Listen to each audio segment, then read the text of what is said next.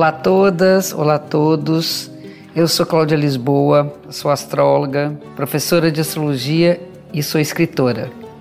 Sejam bem-vindas, sejam bem-vindos ao podcast Astrologia com Cláudia Lisboa, um espaço para a gente falar um pouco mais sobre como a astrologia influencia vários aspectos da nossa vida e para ouvir em primeira mão, assine ou comece a seguir o podcast na plataforma que você preferir.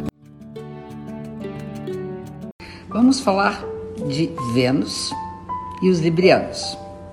São os filhos de Vênus, amantes e artistas. O outro lado da moeda é pensar nos dois pratinhos da balança, como o eu e o você. Vamos lá. Para ver justiça, é preciso que a gente seja imparcial. E para que a gente não penda nem para um lado, nem para o outro, os dois lados devem ser ouvidos. Não adianta querer puxar a brasa para o seu assado. Isso poderia ser qualquer coisa menos o espírito libriano. Mas só para não deixar dúvidas, não é verdade que os librianos não têm seus desejos, suas vantagens, suas opiniões, os tantos seus e eus. Eles têm sim. E como? Mas o que lhes interessa, de fato, é que seus eus possam entrar em acordo com os eus dos outros e então juntos criar um nós. O signo da balança está associado ao planeta Vênus, que na mitologia grega é a deusa do amor, da beleza e da arte. Ela é movida pela paixão, mas passa o tempo todo procurando o parceiro ideal. Muitos librianos vivem em busca de um relacionamento perfeito. Enquanto não acham, se é que vão achar um dia, eles vivem de encontros e desencontros e de muitas paixões que não satisfazem seus padrões ideais de beleza e harmonia.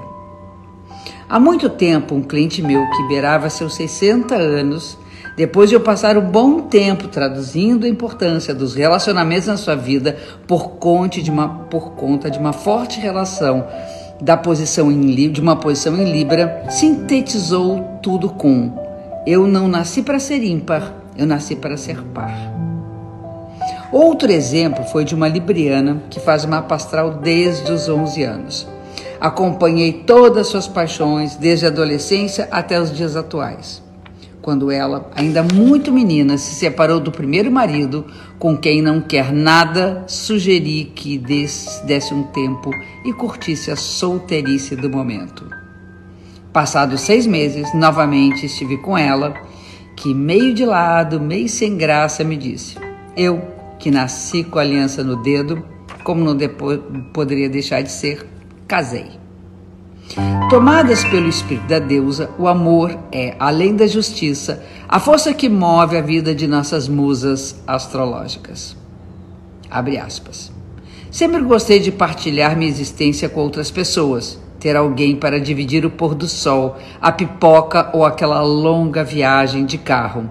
Me disse a Mari, numa conversa outro dia. Abre aspas. Abre aspas.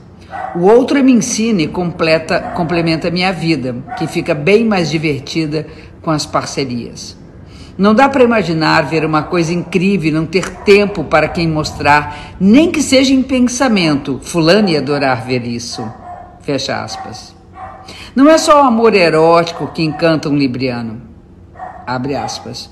Um libriano tem sempre alguém do lado, ainda que seja o, la o outro lado seja o de dentro. Mas também é fácil se perder no outro. Fecha aspas, comenta a Mari. Este é um detalhe que não pode ficar de fora na nossa análise, mas vou falar mais a respeito quando comentar sobre a sombra de Libra. É isso.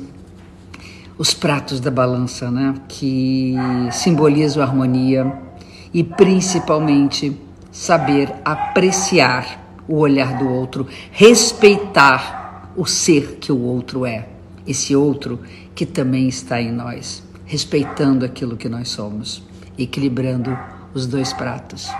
E aqui a gente fecha mais um episódio da semana. Obrigada pela audiência. Espero vocês também no Instagram, arroba Cláudia Lisboa, e no Face, Escola Cláudia Lisboa de Astro. Até a próxima semana. Um beijo grande.